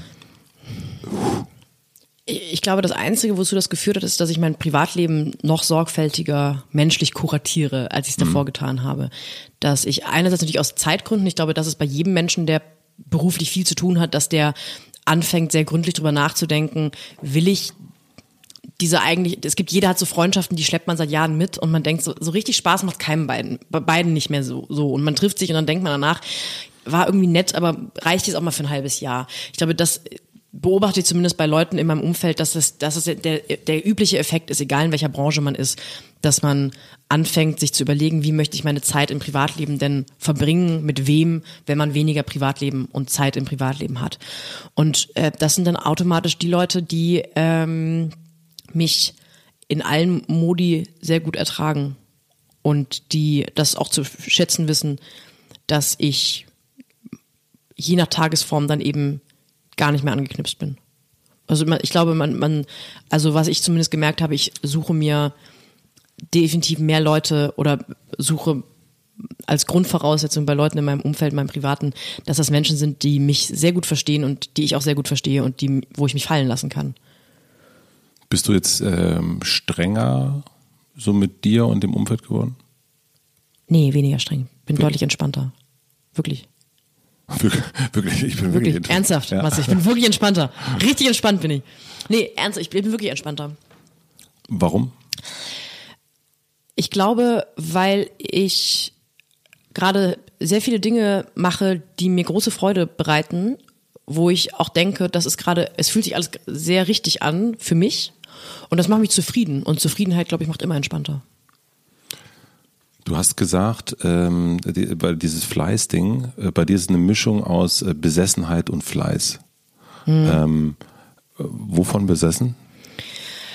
Ähm, ich glaube, besessen von einem Blick auf, der, auf die Welt, die, der ständig korrigierend und angleichend ist, im Sinne von, ich gucke mir Leute an, die Dinge machen, die ich irgendwie auch gerne mache, beruflich. Also ein bisschen wie beim, beim Poetry Slam mit 15. Ich stehe da und denke nicht, oh, ein witziger Text, ich denke, das kann ich auch und zwar besser. Und das Aber ist ist das nicht auch so, äh, also man, da begegnet man ja der Welt auch immer mit so einem, äh, ja nicht nur aus einem, ach schön, dass die äh, äh, schöne Wandfarbe, Mhm. sondern ja immer so, kann ich besser. Ja, das beziehe ich wirklich nur auf Dinge, die beruflich meinen Beruf ankratzen. Also ich kann mir sehr, sehr, sehr entspannt Ballett anschauen, weil ich weiß, ich werde in meinem Leben nie auch nur einen Tag Ballett tanzen und werde einfach nur über, überwältigt sein von der Schönheit und der Anmut von den Menschen auf der Bühne. Ich kann mir sehr gut Musik anhören, weil ich weiß, ich bin okay musikalisch, ich möchte nie Musik machen. Ich kann mir aber nicht besonders entspannt Unterhaltungsfernsehen anschauen oder ähm, eine gewisse Sparte von Büchern lese ich zwar irgendwie dann auch mit Freude, aber lese die immer mit dem Blick von, was hätte ich daran anders gemacht und wie würde ich es machen. Und ich glaube, das ist jetzt auch kein so außergewöhnlicher Blick, aber das meine ich mit Besessenheit, dass ich äh, ständig eigentlich nicht die Kunst an sich denke, sondern die, also ich denke die Kunst quasi nicht absolut, sondern ich denke die in Relation zu mir. Und das macht so ein bisschen besessen. Dann ist es aber nicht, meine, bist du ein Ballettfan? Nee, nee, also nee, ist nicht so durchgedrückt, aber ich äh, habe schon ein großes Herz für auch ja diese Art von von körperlicher graziler Auseinandersetzung auf der Bühne. Aber so die Welt, in der, ähm, der du dich ja aufhältst, ist ja sehr geprägt von ne, Büchern, von Instagram, von dem Chefredakteur, der Chefredakteurin hier, ähm, dem äh, Böhmermann da, äh, dies und das. Also du bist ja sehr umgeben von diesen Sachen, wo du immer eigentlich auch ein Stück weit in Konkurrenz bist oder im Abgleich bist oder im so, wo, wo bin ich da? Also so fühlt Mhm. sich das gerade so ein bisschen an. Ja, das ist ja auch mein berufliches Leben. Ich hänge ja nicht mit, ich hänge ja nicht im Neo-Magazin Royal pri- privat rum und ich lese natürlich auch privat sehr viele Bücher, aber ähm, ich weiß ziemlich genau, was für eine Art von Bücher ich mal schreiben könnte oder möchte und ich weiß ziemlich genau, welche Art von Büchern ich dieses Jahr gelesen habe, einfach mit dem großen Genuss und der Bewunderung für Kollegen und Kolleginnen, die brillante Bücher geschrieben haben. Und dann ist aber, äh, da, da schaffst du dann auch zu sagen, so, that's it. Absolut. Hat nichts mit mir zu tun. Absolut. Ähm, beziehungsweise es hat mit meinem persönlichen Wachstum zu tun. Ich äh, profitiere davon, es bereichert mich, es füllt mich mit Inspiration, aber mehr nicht. Und äh, für mich gibt es auch einen großen Unterschied bei der besessenen Betrachtung von Dingen in Konkurrenz oder ähm, auch dem Versuch, sich zu bereichern. Ich empfinde dann kein, Kon keine Konkurrenz. Ich denke nicht bei jemandem, den ich sehe, dass wenn ich sage, das könnte ich besser, dann denke ich das nicht aus so einem, warum darf ich da nicht stehen, warum steht der Sack da, sondern ich versuche natürlich dann drei Schritte weiter zu denken. Warum glaube ich, was ich besser könnte? Was würde ich handwerklich anders machen? Und dann ist es eher so eine abstrakte Überlegung für mich dann in meinem Kopf, ähm, was würde ich anders machen? Warum würde ich es anders machen? Wer bin ich denn dann überhaupt künstlerisch? Aber Konkurrenz empfinde ich tatsächlich sehr selten. So eine destruktive Konkurrenz. Also es ist immer eine, also eine anspornende Konkurrenz natürlich. Ja, Mhm. dass ich mich auch einfach freue, wenn Leute coole Sachen machen und mich darüber freue, wenn ich auf Dinge gucke, die ich cool finde, weil ich auch sehr viele Sachen einfach nicht cool finde. Ich gucke mir auch einfach wahnsinnig viele Dinge an und finde sie himmelschreiend langweilig oder scheiße. Und deswegen freue ich mich umso mehr über Kolleginnen und Kollegen, ähm, wo ich denke, das ist so geil. Und ich habe wirklich da selten einen Funken von Missgunst oder Neid oder oder ah, warum darf die oder der da sein, warum bin ich da nicht? Weil ich einfach denke, ach Gott sei Dank haben wir Leute, die geile Sachen machen. Und das schaue ich mir an und denke so, ich würde es auch gern machen, aber nicht, weil ich möchte, dass ich an deiner Stelle bin, sondern weil das, was du da geschaffen hast, so cool ist, dass ich denke, das hätte ich auch gern geschafft. Wann bewertest du nicht? Wenn ich selber koche. Ähm. So schlimm? Nee, ist okay, ist so solide. Deswegen ist es so, äh, ist okay. Wann bewertest du denn nicht? Also, Darum geht's nicht. Ja, ich habe so ein paar Menschen in meinem Leben, ähm, die, die da habe ich, bin ich irgendwann in so eine Art, also in so einen metaphysischen Modus gekommen von, ich liebe alles an dir und ich akzeptiere alles an dir und ich muss überhaupt nicht bewerten, was du da tust, weil ich bereits vor vielen Monaten und Jahren entschieden habe, dass ich dich als gesamte Person liebe und das abgöttisch und deswegen ist völlig egal, ob ich mir gerade Gedanken darüber mache, ob ich Tat X toll fand oder nicht toll fand. Also es ist dann nur verbunden mit den, den, äh, dem Freund, der Freundin sozusagen, also den, äh, einem Menschen. Ja. Ja. Mm, Ich glaube, das ist zumindest so das, was mir als erstes einfällt. Aber wenn du jetzt, ich spinne das mal weiter, ähm, mit der Person, ich nenne sie jetzt mal Nutella, äh, weiß ich auch nicht warum, aber Okay. ähm, That du, escalated quickly. du sitzt jetzt mit Nutella da und ihr habt einen Abend zusammen und ihr guckt dann zusammen Fernsehen. Und dann geht ja sofort wieder der Bewertungsmodus eigentlich an. Also weil dann guckst du diese Serie, guckst du dann äh, deine Väter, meine Mütter äh, und äh, bist, äh, schaffst es keine äh, Minute, das nicht zu bewerten und irgendwie zu finden. Also weil du da ja auch wieder sozusagen, du hast aus dem Bereich Ja. dann wieder ein, wieder ein Stück Beruf und ein Stück weit Bühne auch gemacht. Ich finde das gar nicht so kompliziert, das auseinanderzudröseln, weil das macht ja jeder Mensch, der sich Gedanken macht, wie möchte ich mein Privatleben privat halten. Also genauso wie man vielleicht absichtlich keine Berufsmails checkt, wenn man am Wochenende unterwegs ist, was für mich jetzt nicht so äh, naheliegend ist, aber äh, wie man versucht, wie kann ich denn mein Privatleben wirklich privat halten, kanalisiere ich Dinge, zu denen ich dann irgendwie öffentlich oder beruflich eine Meinung mir bilden möchte oder muss, einfach in mein berufliches. Also du hast unsere Mütter, unsere Väter angesprochen. Ähm, ich versuche schon Fernsehen zu gucken, zu dem ich mir eine Meinung bilden möchte oder muss, wenn ich weiß, darüber rede ich im Podcast. Ähm, Ja, klar. Und gucke dann einfach eher, was kann ich denn zur Entspannung gucken zum Beispiel. Und auch das, das ist natürlich jetzt so, so, ein, so, eine, so eine Situation, wo es so ein so ein Twitter gibt, weil ich mit einer Person, wo ich quasi Mit mal Nutella. nicht mit Nutella mal nicht äh, bewerten muss, zusammen äh, Zeit verbringe und dann aber irgendwas passiert, wozu ich mich eigentlich verhalten möchte.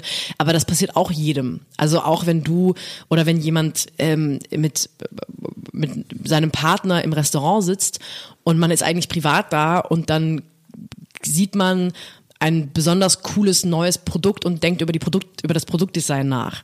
Auch da ist man ja dann kurz in einem zwangsweise in einem halbberuflichen Modus, aber das empfinde ich bei mir nicht als intensiver oder störender als bei jedem anderen auch. Also ein Architekt kann auch, glaube ich, privat mit seiner Frau essen gehen und wenn die auf dem Weg zum Restaurant ein irgendwie wahnsinnig spannendes Bauwerk finden, dann wird er auch drauf gucken als Architekt und nicht als ich bin jetzt hier privat. Und wie ist es mit deiner eigenen, deinem eigenen Werk, mit deinem eigenen Output? Wie ist es da mit der Bewertung? Was meinst du? Was davon? Naja, ist du, also wenn du jetzt was, äh, beim Buch ist immer noch eine ganz andere Sache, logischerweise, aber ähm, bist du, wenn du, wenn du was geschrieben hast, wenn du was produziert hast, ähm, wie ist da dein Bewertungsprozess? Ähm, Oder auf einer Bühne sta saßt Ja. oder standest? Also Talkshow-Auftritte gucke ich mir an, weil das empfinde ich so als Teil des Jobs, dass ich auch im Nachhinein gucke, was, was war denn gut, was war nicht gut. was Ähm. guckst du dir dann an? Also was, was, worauf achtest du dann? Wo ich vielleicht dachte, in der Situation, es sei lustig dazwischen zu gehen, wo es aber vielleicht im Gesprächsfluss eher störend war, äh, wie schnell ich geantwortet habe, wie ich wen angucke, wie ich sitze. Also ich finde es so ein Gesamtpaket. Aber das gucke ich dann nicht an auf einen Kriterienkatalog. Ich schaue es mir einfach an und überlege, wie ist denn so mein Eindruck davon. Ähm, dann gibt es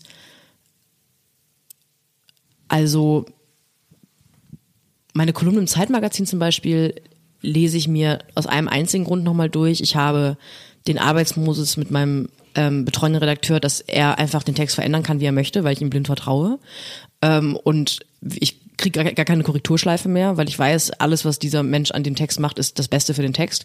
Und dann gucke ich es mir nochmal an, weil ich wissen möchte, welche Gags er rausgestrichen hat. So. Ähm, aber Das ist Matthias Kalle, ne? Matthias, mit dem ich meinen Podcast mache, genau. Deswegen, weil wir uns einfach gut kennen, weiß ich, da muss ich nicht, wie mit einem Redakteur, den ich vielleicht dreimal im Leben getroffen habe, äh, nochmal drauf gucken und nachverhandeln. Ich habe einfach quasi blindes Vertrauen. Bei meiner Lektorin interessanterweise genauso von Kiepenheuer und Witsch. Das ist, vielleicht suche ich mir auch so nach dem Alles- oder Nichts-Prinzip Leute, die mit denen ich arbeiten möchte und wenn ich mit denen arbeiten möchte, möchte ich auch zu 100 Prozent mit denen arbeiten, weil bei meiner Lektorin habe ich auch erstmal alle Änderungen angenommen bei einem, in einem Textdokument. Bist du jemand, der bei dem man sich Vertrauen erarbeiten muss oder ähm, gibst du Vertrauen? Ich gebe Vertrauen sofort. Sofort. Wenn ich mich entscheide, wenn ich mich entscheide, wenn ich jemanden treffe und sage, das ist gerade ähm, so außergewöhnlich und so besonders, dann ich, ich gebe, wenn ich diese Entscheidung getroffen habe, ähm, das die größte Menge an Vorschussvertrauen, die es geben kann. Von verhandel, was immer du möchtest, du weißt es viel besser als ich, bis hin zu, wenn du der Meinung bist, dass der Text so besser ist im Zeitmagazin, mach das. Du weißt es besser. Bis hin zu, du hast mehr Bücher als ich lektoriert. Wenn du wirklich glaubst, das stört den Gesprächsfluss und den Lesefluss, dann änder das. Dafür, die Kehrseite davon ist aber auch, dass ich mit sehr wenigen Leuten zusammenarbeite und dass ich ähm, sehr oft den Gedanken nicht spannend finde, mit Leuten zusammenzuarbeiten.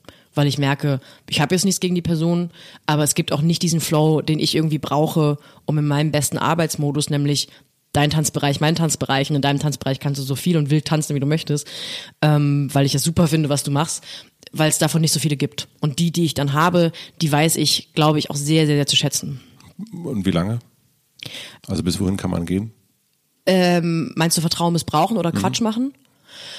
Na, im Künstlerischen ist es ja eh schwierig, Vertrauen zu missbrauchen, weil es ist ja auch da wieder eine künstlerische Bewertung. Also ich fühle immer dann mein Vertrauen nicht missbraucht, wenn ein Gag rausgestrichen ist, wo ich aber sage, das war doch lustig und mein Gegenüber sagt, nee, so lustig war es nicht. Dann sage ich, ja, okay. Ja, Wenn das dann siebenmal passiert, dann denke ich, okay, vielleicht haben wir doch eine ganz unterschiedliche Auffassung von, was sollte Kunst sein oder was, wie möchte ich schreiben. oder Rechtschreibfehler in der Überschrift? Ach so, ist es passiert irgendwo? Nee. Ach so, Ja, doch. Nein.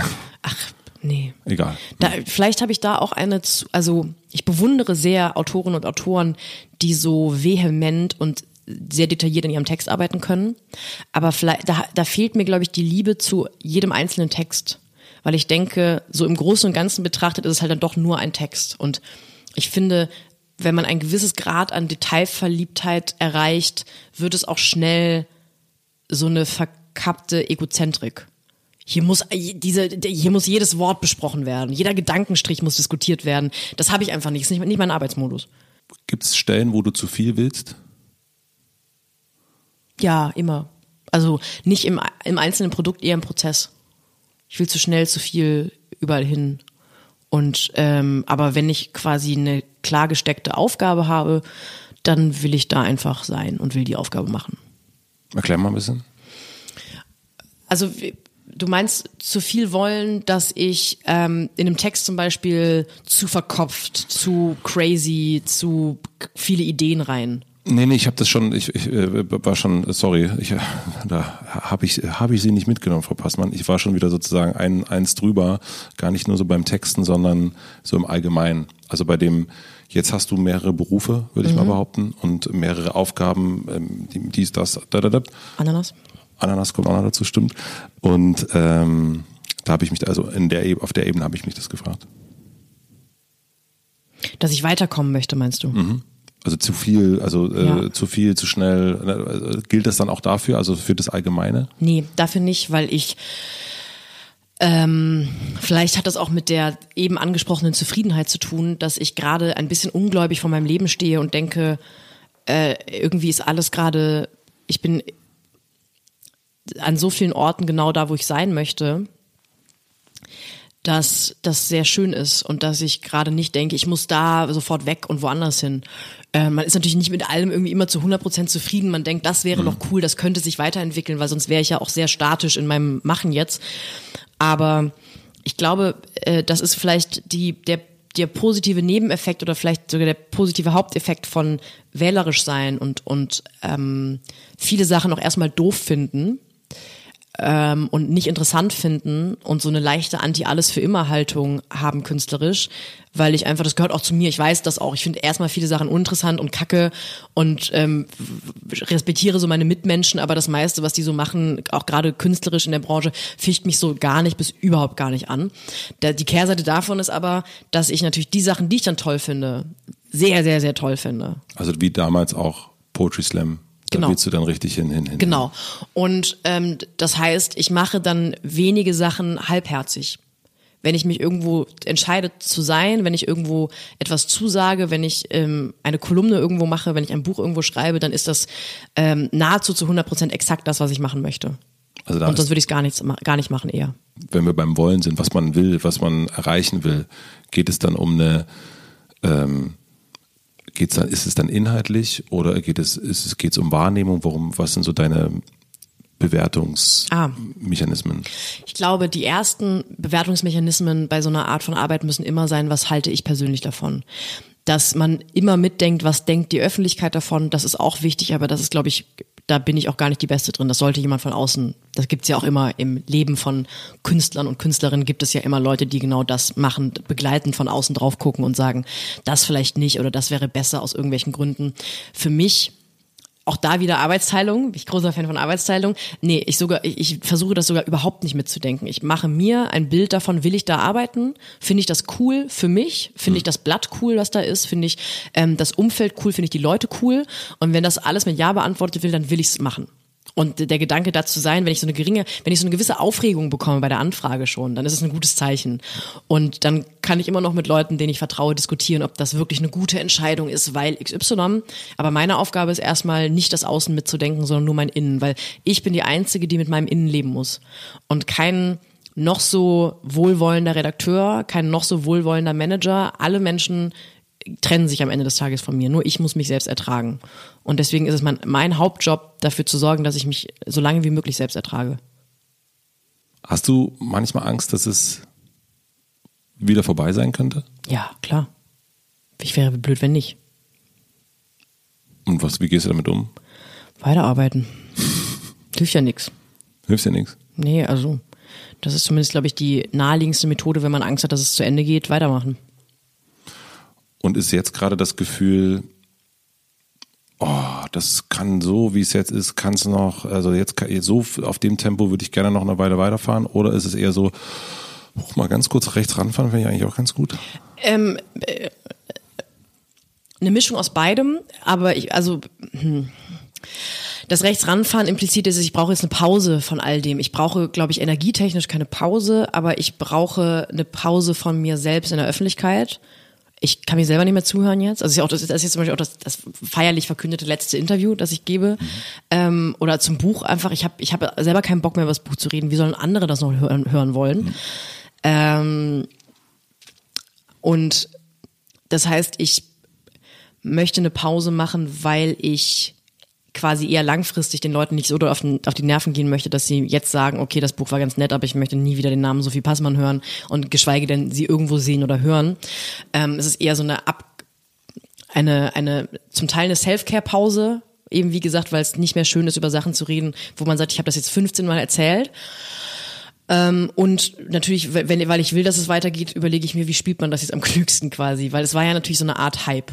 So, und das, ich wollte das nie, weil Hype kann man, glaube ich, auch nicht forcieren. Das ist immer eine Mischung aus Zeitgeist, Methode, Zufall und Fleiß. Ähm, und das kann man, glaube ich, sehr, sehr schlecht planen. Man, und Besessenheit. Und Besessenheit. Es gibt mit Sicherheit irgendwie Agenturen, die sagen, ich kann XY viral gehen lassen, ich kann mir eine kluge Kampagne überlegen, aber dass darum ein Hype entsteht, zumindest in so einer kleinen Blase, das kann man, glaube ich, ich bin da vielleicht ein bisschen blauäugig, ich glaube, das kann man in der Intensität nicht planen. Und äh, weil ich damit auch gar nicht gerechnet habe und dass das auch quasi nicht forcieren konnte und wollte, ist jetzt natürlich die Frage, ähm, geht man peinlich berührt aus diesem Hype raus und in einem Jahr denkt man, oh, weißt du noch damals, als Leute meinen Namen kannten? Oder versucht man, das irgendwie klug zu spielen und einen Mittelweg zu finden aus. Ich bin übrigens nicht dieses eindimensionale, äh, doofe Krawall-Feministen-Girl, das ihr gerade äh, vielleicht im Kopf habt. Und ähm, ich kann vielleicht sogar mehr, ohne den Leuten dabei dann direkt wieder auf die Nerven zu gehen. Also dem Hype nicht hinterherrennen. Ähm, also dann doch auch mehr wollen. Ja, klar, aber das, aber das ist ja eng verknüpft mit ähm, äh, wollen, dass es weitergeht. Das ist ja immer mit mehr, muss ja immer mehr wollen sein. Kann man zu viel wollen? Mit Sicherheit, ja klar. Ich glaube, das nehme ich, das zu viel wollen nehme ich zumindest, aber vor allem immer im, in der Intensität des Schaffens einer einzelnen Kunstsache wahr. Ich finde ganz oft, dass Kolleginnen und Kollegen in ihrem Arbeiten in einer Sache zu viel wollen. Zu viel Perfektion, zu viel, ähm, zu viel Streben nach der Illusion von, das ist das, das makellose Werk. Ähm, aber ich glaube, klar, man kann auch in anderen Bereichen zu viel wollen, aber das ist so das zu viel wollen, was ich am, anstrengendsten und destruktivsten finde, weil ich glaube, damit machen sich Leute auch sehr schnell kaputt mit dem Versuch, etwas Perfektes zu schaffen, was es nicht gibt. Wo, wo willst du zu viel?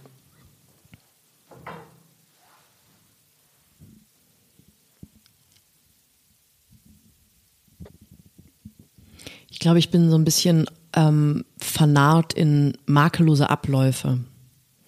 Ich will zu viel, dass Leute vielleicht antizipieren, was ich wollen könnte. Ähm, okay. Hm. das, das ist etwas, was ich, wo ich glaube ich zu viel verlange. Oder nicht, nicht, ich verlange das nicht, ich weiß schon, dass es unrealistisch ist, also ich weiß, dass es zu viel ist, aber ich, ich glaube, ich habe eine sehr, wo, wo ich vielleicht anderen eine Perfektion, ein Streben zur, Perf zur unrealistischen Perfektion im künstlerischen Arbeiten unterstelle, habe ich mit Sicherheit diese Perfektion, dieses Perfektionsstreben beim bei Arbeitsabläufen und bei möglichst smooth. Leute lesen sich gegenseitig Gedanken und von den Lippen. Und weil ich erlebt habe, dass wenn man diese Leute findet, dass es dass es das schönste Arbeiten der ganzen Welt ist und dass es sich überhaupt nicht wie Arbeiten anfühlt. Und ich glaube, das suche ich natürlich dann überall und muss dann zwangsweise feststellen, es geht nicht. Es gibt immer Sachen, die werden mühsam bleiben. Es gibt ja die ähm, Zukunfts... Äh, wie sind wir in der Zeit?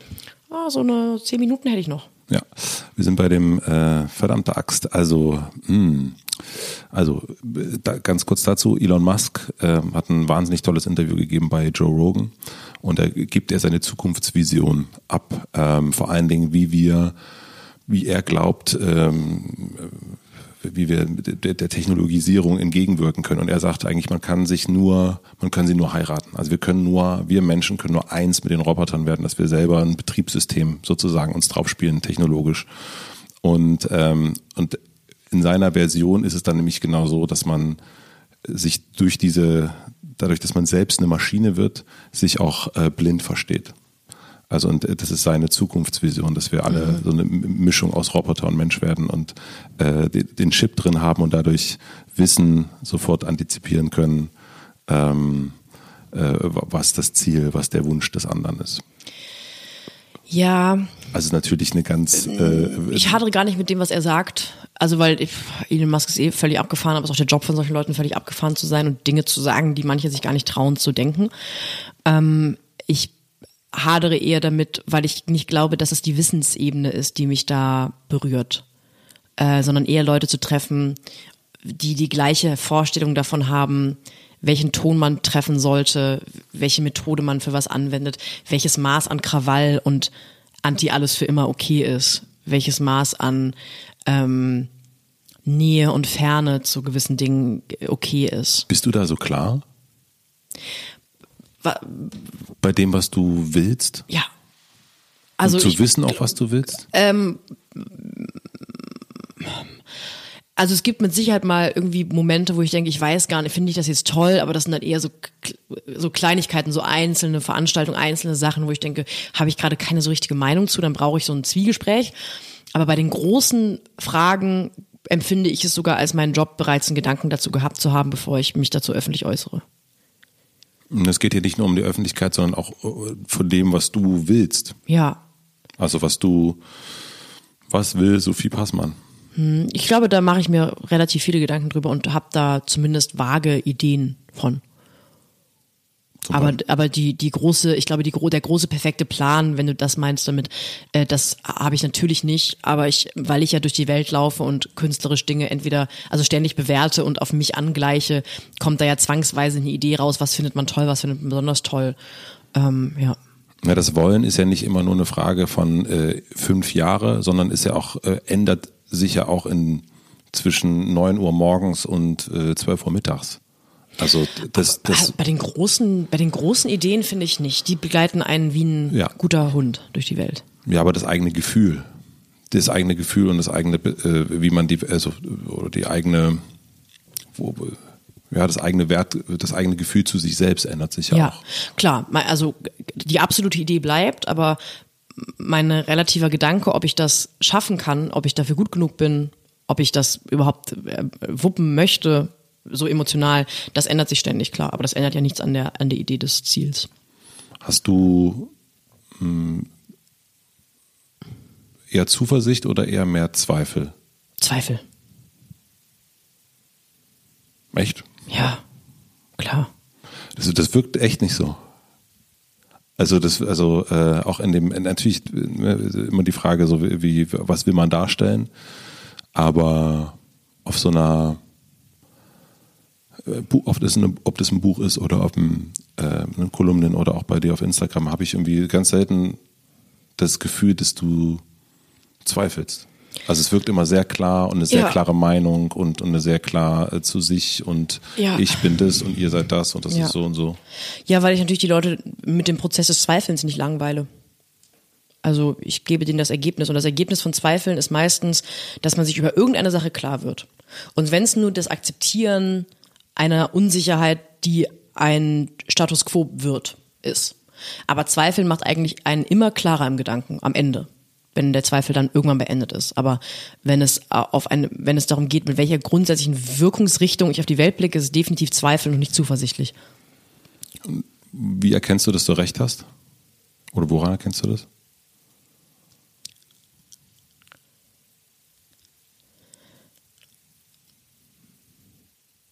daran, ob ich mich im Nachhinein schäme, die Sache nochmal anzusprechen. Das, das, das müssen Sie mit einem Beispiel belegen. Na,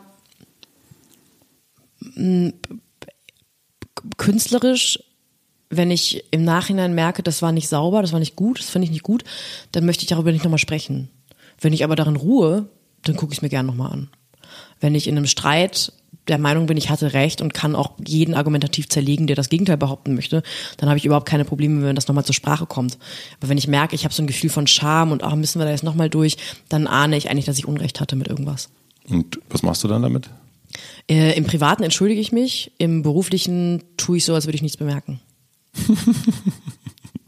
oder nicke es lakonisch, aber im Zwischenmenschlichen, im Privaten ähm, ist es mir sehr wichtig. Ähm, also ich glaube eigentlich an, an radikale Verletzlichkeit im, im Privaten. Ich glaube, nur so kann man ähm, irgendwie wertvolle private Beziehungen, sei es platonisch oder romantisch, aufrechterhalten und überhaupt entstehen lassen. Und deswegen da kämpfe ich völlig ohne Visier. Komplett. Also ich bin die weichste Version von mir selbst bei den Menschen, die es verdient haben. Und im Beruflichen? Bin ich die härteste Version von mir selbst. Die, weil alle anderen das nicht verdient haben, die Weiche zu sehen. wow. Es gibt ja natürlich die berühmten drei letzten Fragen, bevor du zu deinem nächsten Termin musst. Ähm, ich brauche einen Buchtipp. Mhm. Ähm, ein Buchtipp für Menschen, die nicht wissen, was sie wollen. Welches Buch würdest du dann empfehlen? Äh, Gerade im Moment bezogen auf was nicht wollen? Die nicht wissen, was sie wollen, also die nicht wissen, wohin es im Leben gehen soll, was was äh, die sozusagen ähm, nicht vom einem äh, äh, Chefredakteur zum nächsten laufen und ein, eine Kolumne für die nächste schreiben, sondern irgendwie die erstmal gar nicht so richtig wissen, was ist eigentlich los, wo, hm. wo geht's hin. Da glaube ich aktiv nicht an Selbsthilfeliteratur. Ich glaube eher daran, ähm, wenn man Schluck auf hat, erschreckt man Leute, weil sie da nicht mehr dran denken. Deswegen würde ich sofort irgendwas empfehlen, was mit dem Thema nichts zu tun hat. Und das wäre jetzt gerade im Moment Herkunft von Sascha Stanisic, weil es das beste Buch ist, das ich dieses Jahr gelesen habe. Äh, und dann hoffe ich, dass man das liest und das Herz an anderen Stellen berührt wird, wo es eigentlich gerade nicht wund ist. Und dann hat man nochmal einen neuen klaren Blick. Was lernst du gerade, was du nicht so gut kannst? Ähm, verlassen werden.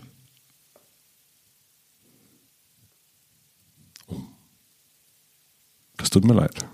Okay. Ich lerne es ja. hm. Dann hat es was bedeutet. Die letzte Frage. Ich habe eine große Plakatwand mhm. hier in Berlin am Alexanderplatz und du darfst entscheiden, was von dir draufsteht. Welcher Satz oder welches Wort wäre das? Reißt euch zusammen. Ihre Sophie Passmann. Ihre Sophie Passmann. Vielen herzlichen Dank. Danke für die Einladung. Für das letzte Gespräch zum Buch. Puh. Und jetzt rechts ranfahren und Pause machen. Vielen, vielen herzlichen Dank fürs Zuhören. Ich freue mich wie immer, wenn ihr diesen Podcast abonniert, falls ihr das noch nicht gemacht habt. Ich freue mich, wenn ihr ihn bewertet. Das hilft, dass er sichtbarer und bekannter wird. Und wenn ihr einen Kommentar oder eine Nachricht hinterlasst. Und ich freue mich immer noch über Instagram Stories. Ich freue mich total, wenn ich sehe, wo ihr Hotel Matze so hört. Ob ihr jetzt gerade handwerkt oder irgendwas bastelt, spaziert, Fahrrad fahrt, unterwegs seid, fliegt. Wie auch immer, finde ich, finde ich super. Vielen herzlichen Dank auch an Köln für die Unterstützung und an Gelo Revoice. Und dadurch, dass ich jetzt am Anfang schon den Podcast nie gehört empfohlen habe, lasst es heute mal mit einer weiteren Empfehlung. Hört euch einfach nie gehört an. Wir hören uns wieder nächste Woche Mittwoch. Da sitzt hier Hazel Brugger. Sagt man das so? Hazel Brugger? Keine Ahnung. Wir werden es herausfinden. Bis nächste Woche. Habt noch einen schönen Tag. Eine gute Nacht. Ciao, Kakao. Euer Matze.